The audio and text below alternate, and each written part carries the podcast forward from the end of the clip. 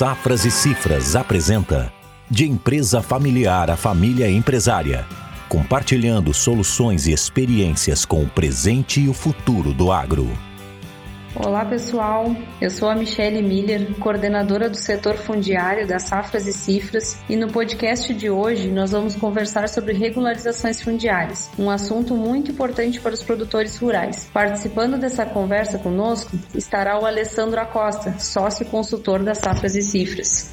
Olá, Michele. Olá, pessoal. É um prazer participar mais uma vez do podcast de Empresa Familiar a Família Empresária. Hoje, juntamente com a Michele, vamos estar trazendo informações sobre as regularizações fundiárias. Alessandro, então explica para nós, para que possamos começar, o que, que o produtor precisa estar atento para que esteja com as obrigações fundiárias da sua propriedade rural em dia. Então vamos lá. Esse é um ponto fundamental, né? A questão da regularização plena de uma propriedade rural. Frente à velocidade com que as obrigações vão surgindo, a gente sabe que não é simples encontrar propriedades que sejam 100% regularizadas, já que temos diversos cadastros e declarações a serem entregues. Então eu compartilho com vocês aqui alguns dos principais cadastros ou declarações. Então a gente tem o ITR, o Imposto sobre a Propriedade Territorial Rural, anualmente declarado pelo produtor, né? Temos o ADA, Ato Declaratório Ambiental, o CCIR, Certificado de Cadastro de Imóvel Rural, o CAR, Cadastro Ambiental Rural, e o CENIR, Cadastro Nacional de Imóveis Rurais. Esses são alguns dos cadastros, algumas das declarações que o produtor precisa uh, entregar para estar tá com a propriedade 100% regularizada. Então, com inúmeros cadastros, a similaridade dessas informações prestadas é indispensável, pois esses cadastros ou, ou declarações são feitos em momentos distintos, em plataformas distintas, cada um com as suas particularidades. E o que a gente tem visto é que muitas vezes são realizados por profissionais também distintos. E se não houver um alinhamento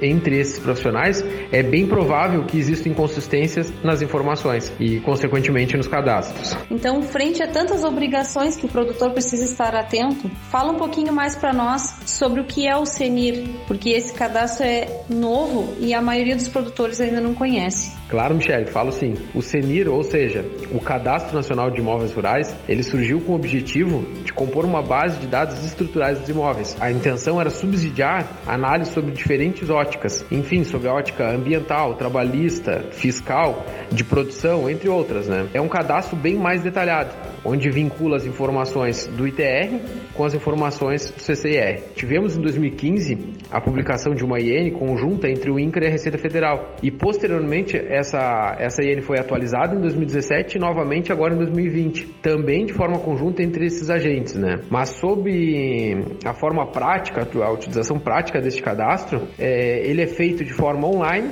ele tem um cunho obrigatório para todos os imóveis rurais, é, onde vincula-se essas informações preenchidas no ITR com as informações preenchidas, como eu já disse, no INCRA, né? No Sistema Nacional de Cadastro Rural. O ônus de não cadastrar o imóvel é ter as negativas trancadas e, consequentemente, isso vai impedir o acesso ao crédito oficial. É um dos exemplos, além de outras tantas ações que precisam de negativas do imóvel e que vão ter as negativas trancadas. Alessandro, como tu mencionou, o ITR é uma obrigação mais conhecida dos produtores. Então eu aproveito para te questionar um pouquinho sobre essa declaração, porque esse sim causa preocupação aos produtores porque gera a arrecadação do imposto. Então diz para nós em que período que a gente precisa estar atento a essa declaração e quando ela inicia para que os produtores possam se programar. Ótimo, pergunta bem pertinente, Michele. Estamos nos aproximando desse momento, né? Tivemos recentemente a publicação da instrução normativa que trata sobre a declaração do ITR agora para o período de 2020. Uh, ah, a previsão consta, que consta nessa, nessa IN é que o período de entrega vai de 17 de agosto a 30 de setembro. Beleza, Alessandro. Como o ITR é uma, uma declaração mais conhecida, enfatiza para nós aí alguns pontos que o produtor precisa demandar mais atenção, pois o ITR hoje proporciona maiores riscos, então nós temos que ter uma declaração preenchida de maneira eficiente. Certo. De forma bem objetiva, eu recomendo que foque no grau de utilização, na declaração das áreas de cunho ambiental, né, reserva legal, a área de preservação permanente e no valor da terra nua. porque esses três fatores aí impactam diretamente no fator risco e também no valor do imposto a ser pago. Perfeito. O valor da terra nua é um ponto que tem gerado bastante dor de cabeça nos produtores rurais. Tem se escutado muito falar sobre este assunto. Então, poderias aprofundar um pouquinho para nós do porquê focar neste ponto e qual o reflexo que ele traz numa declaração para o produtor rural? Posso sim, Michele. O valor da terra nua né, tem um reflexo direto com o valor do imposto a ser pago. E nos últimos anos, a gente tem enfrentado uma atualização desses valores de terra nua por parte das prefeituras, pois existe um convênio de municipalização uh, entre as prefeituras e a Receita Federal, onde as prefeituras conveniadas ficam com parte do valor arrecadado, em contrapartida tem algumas obrigações. E uma delas é de publicar o valor de pauta para nortear o produtor. Né? É essa pauta que está sendo atualizada para valores muito além dos que vinham sendo praticados uh, anteriormente. Consequentemente, o produtor está pagando muito mais imposto. E a Receita Federal também publicou uma instrução normativa determinando que as prefeituras que não atualizarem os valores precisarão ter um laudo técnico, né, assinado por profissional habilitado para poder justificar o valor de pauta menor do que o valor de mercado. No entanto, o que está ocorrendo é que essas avaliações estão se equivocando com a interpretação de valor de terra nua, onde o próprio nome determina que é o valor da terra nua, ou seja, desconsiderando o que estiver sobre ela, e, e eles estão levando em consideração nessas avaliações a terra e a cobertura vegetal presente, o que causa uma avaliação superior ao que de fato deveria ser. Ótimo, Alessandro. E quais seriam as possibilidades para o produtor se precaver de uma eventual fiscalização? O produtor, pensando em se precaver, ele pode providenciar esse laudo de avaliação da terra nua um profissional habilitado para isso e de sua confiança, pois assim, caso ele venha a ser fiscalizado, ele já terá base para fazer a defesa do VTN que ele vinha declarando, pois nós sabemos que cada propriedade tem suas particularidades e isso precisa ser levado em consideração.